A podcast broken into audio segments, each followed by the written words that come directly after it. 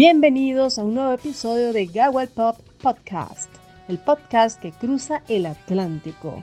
Los dejamos con nuestro editor Eduardo Ganosa y Desiree Bresen, guionista y escritora.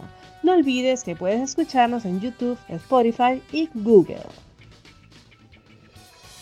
El Hotel Ceci, como ya habrán podido ver en, el título de este podcast, eh, hoy vamos a hablar ya del centrándonos en el hotel, es cierto que en estos días se ha hecho popular por la docuserie de Netflix sobre el crimen de Elisa Lam. Sin embargo, este hotel eh, tiene su fama, al menos en, Los Ángeles, en Estados Unidos, desde ya hace un buen tiempo, por decirlo así, una mala fama. Eh, por este hotel pasó Richard Ramírez, eh, Jack Underweather y o el crimen de la Dalia Negra. Son, por decirlo así, los más representativos junto con Elisa Lang, que es la más reciente. ¿no? Elisa Lang es del 2013, eh, Richard Ramírez es del 80-84. Y bueno, hoy vamos a hablar con Desiree.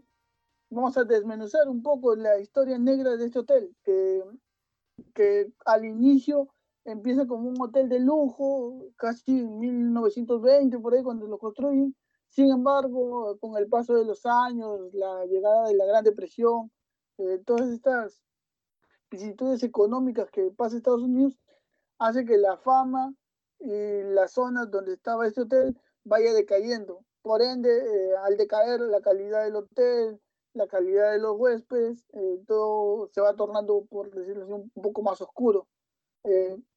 bienvenida, Desiree. Hola, ¿qué tal? Bienvenido. Muchas gracias por darme esta bienvenida y, espero que todos pasemos un buen, un buen tiempo. Sí, hoy, como se, pueden dar cuenta, mencionar el titular, eh, vamos a hablar sobre este hotel. No es un podcast cualquiera, porque siempre hemos estado haciendo, eh, centrándonos en una serie, en una película, pero hoy finalmente hemos escogido un tema, por decirlo más amplio, ¿no? Pero vamos a desmenuzar las, las historias más escabrosas de este hotel. Eh, ¿Con cuál quieres empezar? Pues yo creo que da para mucho. Casi primero nombrar, pues no nos adentraremos mucho en ellos porque ya tenemos otro podcast, si lo queréis oír, sobre la desaparición de Elisa Lam, pero es como el caso que ha puesto de, relevancia el hotel en Netflix, que fue el caso de una chica que, desapareció en, en, este hotel cuando el hotel además ya era, ya era nuevo pero yo creo que aparte de este caso, que ya digo que tenemos un, podcast entero dedicado a él, hay otros muy, muy llamativos. Por ejemplo, el de Richard Ramírez, ¿no? El caso de, del famosísimo em, asesino en serie, del cual también Netflix tiene una serie. Es decir, que va, va conectando poco a poco mundillos del true crime Netflix y que vivió allí mientras cometía sus crímenes por, por todo, todos Los Ángeles. Exactamente. Eh, eh, Richard Ramírez es uno de, por decirlo así, de las estrellas de ese hotel. Sin embargo, a lo que, a lo que se sabe documentado, se ha documentado, no se tiene, eh, no se sabe si ha cometido algún crimen en ese hotel, ¿no? O si cometió algunos crímenes alrededor del hotel y bueno, iba, iba a, a las habitaciones de donde se hospedaba en el hotel a, lavarse o simplemente a, esperar que pasen los días. Eh, uno de los que, que resuena un poco también es el de la Dalia Negra, ¿no? Exacto, la Dalia Negra era, al parecer, eh, tomaba copas en el Hotel Cecil y era, y era una de, de, sus clientas habituales, pero de bar, ¿no? En Estados Unidos es bastante típico, cosa que, por ejemplo, en España o no sé si también en Europa, no es tan típico. Tú al hotel vas, digamos, a, hospedarte, ¿no? No a, no a cenar o a consumir bebidas. Pero en Estados Unidos sí, sí hay una parte de bar en la que tú puedes pasar o de restaurante, incluso en, otros hoteles como el Chateau Marmont, es muy conocido ir allí de fiesta o a tomar una copa y no necesariamente tienes que quedarte en, en el hotel. Pues eso era lo que hacía la Daniela Negra con el hotel con el Hotel Cecil. Y la Dalia Negra, obviamente, yo creo que, ese sí que es un caso que se, que se conoce eh, ampliamente. Eh, fue una chica que, terminó asesinada eh, y, además de manera cruel, en, Los Ángeles, se la encontró a un lado del, camino, es decir, que querían que, la encontraran. Eh, el asesino le había cortado las comisuras de los labios hasta, prácticamente los lóbulos de las orejas, de hecho, de forma que la boca eh, esbozaba una sonrisa, pero obviamente estaba muerta, había sido descuartizada y se habían llevado su sangre, el corazón nunca se ha llegado a encontrar, entonces la última vez que fue vista fue tomando un dry martini en la barra del Hotel Cecil. Y para que sepan un poco, esto ocurre el 15 de enero de 1947. estamos hablando de hace más de 70 años. Ha pasado muchísimo tiempo y es uno de los hoteles que no, uno de los casos que hasta ahora no se encuentra la solución, ¿no? Eh, para citarlos un poco, no sé si se puede decir que en, esa época no se cometían crímenes tan atroces, ¿no? Se, se ha documentado crímenes de, esa, de ese tipo ya un poco más adelante, eh, con estas sectas demoníacas y todo, pero sin embargo estamos hablando de 1947 todavía, y se supongo que generó un, un impacto muy fuerte en la, en la sociedad norteamericana al, encontrar este cuerpo eh, manipulado de esta manera, ¿no? Eh, la mujer que encontró el cadáver incluso menciona que creyó que era un maniquí roto por la manera en cómo lo, cómo, cómo lo había encontrado, como ya tú lo, tú lo has descrito. Exacto, y, y yo creo que además eh, es uno de esos crímenes que, empieza a marcar cómo, son Los Ángeles, ¿no? el, peligroso mundo de todo lo que puede suceder en Los Ángeles. Otro, otro personaje popular, por decirlo así, que pasó por este hotel fue Richard Ramírez. Como Desiree comentó, ya hemos hecho un podcast centrado en, los crímenes de Richard Ramírez. Sin embargo, en, en la docuserie que hace Netflix, no, no menciona mucho ¿no? el tiempo que él estuvo hospedado porque eh, él estuvo hospedado al parecer antes de, de, cometer su, la ola de crímenes que comete del 84 hasta el 85 más o menos. Sí, además cuentan que, que cuando estaba en el Cecil sus paredes estaban decoradas con fotografías de otros asesinos en serie a los que yo admiraba y además también estaban pintadas, con, con pintadas como pigs, etcétera, que eran las pintadas de, Charles Manson. Claro, Richard Ramírez se le conoció por esta admiración que sentía por, por estos otros psicópatas, ¿no? Eh, hasta incluso de Ted Bundy, donde hay cierta similitud cuando él lo capturan porque eh, obtiene la, la, fama que quería, obtiene las fans, eh, se llega a casar, es un dato que no, que no se menciona en las, en el documental se llega a casar estando en prisión. Y bueno, finalmente no, no, no llega a ser ejecutado en la cámara de gas por, porque él enferma de cáncer y bueno, eh, muere por, por causas naturales, ¿no? Eso es. Y también otro, otro, otro asesino es Johann Jack Anterweder. Este es un austriaco eh, que creyó que estaba manejando al famoso asesino carnicero, agravitándole la vida al menos 12 prostitutas en la década del 70. Eh, no fue hasta el 74 cuando deja, dejó a un lado los crímenes menores para empezar una carrera como asesino tras estrangular a una joven prostituta con su propio sujetador, un delito que le valió una pena a cadena perpetua. Sin embargo, Unterweber no llegó a estar en, entre las rejas de por vida porque supo ganarse su perdón. Estando en prisión, el criminal llegó a escribir toda una serie de poemas y obras, entre ellas su propia biografía. Su manejo de la palabra hizo enternecer a muchos intelectuales hasta el punto de que llegaron a pedir públicamente su perdón al considerar que el asesino se había rehabilitado. Interesante este dato, por ejemplo, ¿no?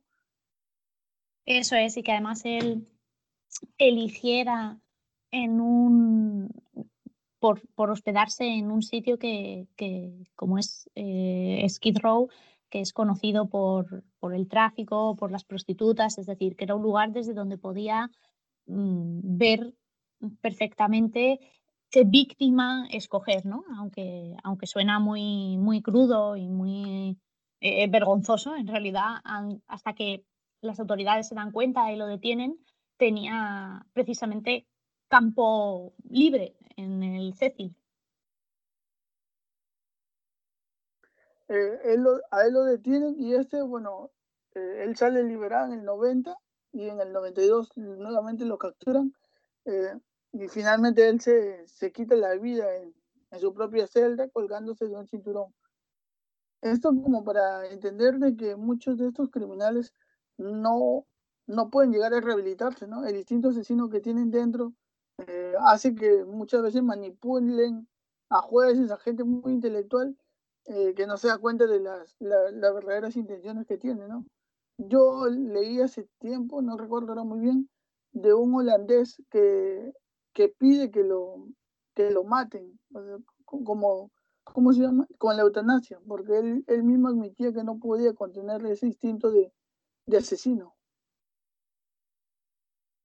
Sí, eso es. Yo creo que hay casos. Eh, yo además tuve, ahora lo digo que con suerte, pero eh, al principio no pensaba así. Tuve la suerte de realizar mis prácticas de derecho. Yo hice la, la, carrera de derecho en Madrid y tuve la suerte de realizar mis prácticas de derecho en la cárcel. Y mi, mi tutor de prácticas me decía que, que, si bien había un alto grado de reinserción y, normalmente muchos de los crímenes que se cometen o muchos de los criminales que conocemos lo son porque se ven expuestos a, a unas ciertas condiciones para que, para que eso suceda, normalmente no, una vez que te aíslan de ese entorno, tú no vuelves a cometer crímenes o bien eh, tienes un, un, grado de reincidencia bajo. Pero es verdad que hay ciertos individuos que, se salen, afortunadamente es algo raro, se salen de esa media y para ellos es eh, imprescindible matar. De hecho, hay una frase de Ted Bundy que lo resuelve muy bien, que decía que él mataba para sentirse normal me decía mi, tutor de prácticas que, llevaba obviamente muchísimos años más tratando con presos y además tratando con presos no solo de segundo grado, sino también de primero, que son los más peligrosos, que hay un instinto que, nunca se va. Eh, todos podemos llegar a tener traumas, el problema en ellos es cómo se procesan esos traumas y, cómo se expresan esos traumas, ¿no? Eh, decía él que, él tenía un caso de, de, un chaval, que además era muy jovencito, que lo que hacía era drogar chicas en discotecas y violarlas en la oficina de su madre. Le, le descubrieron porque además era como un lugar muy común y muy recurrente. Y obviamente eh, cuando se le preguntó y eh, cuando se terminó investigando, se vio que, que, era una madre muy autoritaria, que le tenía constantemente controlado, es verdad que eso le ha pasado a un montón de gente, pero hay cierto tipo de desviación psicológica que hace que ciertos individuos no puedan superar sus traumas o no los procesen de la misma manera. Entonces yo entiendo que en ese contexto haya asesinos en serie que prefieran quitarse la vida porque obviamente ellos son conscientes de que causan eh, ese dolor. Eh, quieran quitarse la vida en lugar de intentar solucionarlo, porque muchos de ellos, de hecho, el propio Richard Ramírez tiene patrones de intentar parar sus crímenes. Richard Ramírez eh, durante una etapa no comete crímenes y suele ser, eh, dicen los investigadores, por este mm, remordimiento pasajero que, que, les entra. Obviamente ese remordimiento pasajero les entra hasta que quieren cometer un nuevo crimen. Sí, yo creo que, que la mente humana es muy, muy interesante y a veces eh, muy incomprensible, ¿no? Al menos en este tipo de criminales, con las otras series que hemos visto, por ejemplo, Hunter que, que es cuando recién la policía o, o, las autoridades empiezan a querer tratar de entender a, este tipo de personas, ¿no? Antes Exacto. suponemos que simplemente los, los apresaban y ya, pero ahora son objetos de estudio muchas veces. Exacto. Eh, Mindhunter, que está basado en el trabajo de Robert Ressler, por ejemplo, eh, Robert Ressler, que es el, el, miembro del FBI original, digamos, en el que se basa la serie, eh, decía que siempre hay ciertos patrones. Entonces, que él entrevistaba a asesinos en serie para entenderles, ya no para entender los crímenes que ellos habían cometido y por los que habían sido juzgados, porque esos crímenes ya estaban resueltos, sino que él los entrevistaba para intentar saber qué podía hacer para resolver crímenes futuros, cómo se comportan esas mentes para ver cómo se puede atrapar a crímenes futuros o a ver cómo se puede detener una ola de crímenes en el caso en el que empezase a darse. Exactamente. Y bueno, eh, luego tenemos el crimen de Glory. Es, eh, es de una, una oficinista que en, en, las afueras del hotel o en los parques solía dar de comer a las palomas, eh, por decirlo así, era una persona normal. Sin embargo, eh, todo, todo esto cambia cuando en el 64 descubren su cuerpo sin vida en una de las habitaciones del Cecil.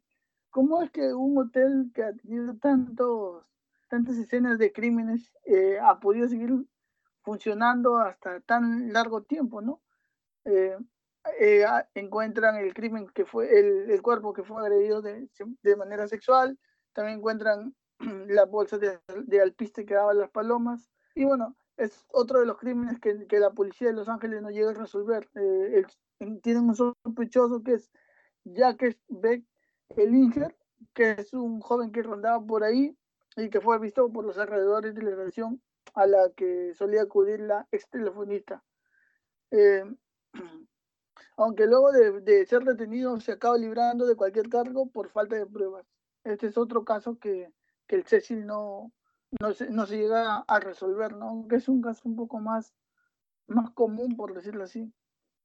Luego otra anécdota que es interesante es sobre la, la gerente que sale en, en, el documental de Netflix, donde el, ella era el relevo de otro gerente y le decía, aquí murió una persona, aquí murió otra, y le iba señalando básicamente como un turismo de muerte era, ¿no? Eso es, todas las habitaciones. Es verdad que una de las cosas que se especifica en, el documental sobre Elisa Lam es que, que el Estado da ciertas ayudas para que ellos tengan habitaciones disponibles para los vagabundos que están en la zona, porque los vagabundos son tantos que el Estado tiene que hacer algo, ¿no? Entonces, la respuesta ha sido eh, encerrarles como en una especie de, de gueto sección en la que toda esa gente se mueve y el hotel está ahí. De hecho, eh, la gerente dice que una de las cosas que puede ayudar es la, gentrificación, que para muchas cosas la, la, la, gentrificación es devastadora, es el hecho de que pues, reconstruyan nuevas cosas, normalmente más lujosas, en el centro de ciudades que, pues, que normalmente eran edificios normales de viviendas, ¿no? Eh, y dice que ahí sí puede ayudar porque al estar eso en medio de Los Ángeles es muy probable que en algún punto eh, echen a esos vagabundos y, reconstruyan en el hotel. En un principio para lo que se había comprado era con, con, esa idea. El problema es que, claro, ¿dónde echas a, a, estos vagabundos? Y en realidad si tienes el derecho de echarles, porque si aquello es su hogar, aunque ellos vivan en malas condiciones o, aunque ellos vivan de, una determinada manera, tú no tienes derecho a decir esto ya nos pertenece porque no me interesáis a nivel de Estado, ¿no? Tú tienes que procurar un bienestar para, para todos tus, tus, miembros de tu comunidad. Claro, es, es, es ya un tema bien, bien interesante y que no, no, se, no se puede resolver tan sencillamente, ¿no? No puedes, eh, es como poner aunque fue la, la comparación, poner la basura de, debajo de la alfombra. No puedes ocultar tan, simple, tan fácilmente algo, un problema que tienes. Ahora, la gran, pregunta, la gran pregunta es decir, eh, ¿te hospedarías en un hotel de ese tipo? ¿Te has hospedado en algún hotel con características similares ahí en España? Yo no sé, no, no me viene ahora mismo a la cabeza si hay alguno con similares características en España. Pero yo creo que es una de esas cosas que, que en un principio tienes como la idea de, ¿no? De decir, me quedo aunque sea solo un día en el Hotel Cecil eh, porque me apasiona el tema y me gustaría vivirlo. Y una vez que lo vives es distinto. Eh, no he hecho nunca lo de quedarme en un hotel así, pero es verdad que, por ejemplo, en la experiencia que te contaba antes de la cárcel, si bien fue muy interesante, en, en mi caso fue en un CIS, en el CIS Victoria Kent, si bien fue muy interesante, es verdad que también tuve, por una parte, una carga psicológica de pues, estas personas cuando termine su condena o cuando termine su tal, dónde van a ir, estarán de verdad reinsertados, etcétera, etcétera. Y por otra, el, el agobio de hasta dónde puede llegar la conciencia humana, porque además en una cárcel ves como constantemente delitos, porque precisamente eh, al hacer las prácticas de abogacía ellos venían a consultarte qué podías hacer por ellos eh, les dabas permisos o no, por ejemplo. Una de las cosas que, que, yo recuerdo como con más ansiedad en este contexto, y ahora lo uniré con el Hotel Cecil, era el hecho de decir si tú les dejas permisos para hacer ciertas cosas o no. ¿no? Eh, tú dices, confío lo suficiente en que no vas a reincidir en este fin de semana porque tú en algún momento tienes que ser libre, entonces tenemos que hacer una adaptación y que seas libre poco a poco, ¿no? Que es, hacia lo que va el, sistema, al menos el sistema español.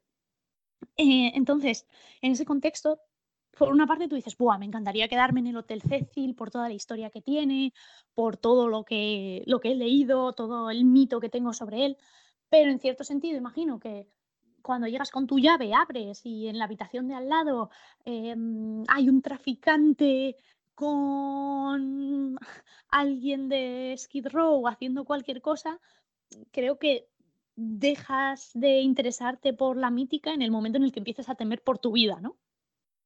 Entonces creo que estaría muy bien ir, tomarse algo y hacerse una foto, pero no creo que una vez que caiga la noche te interese estar en ese hotel.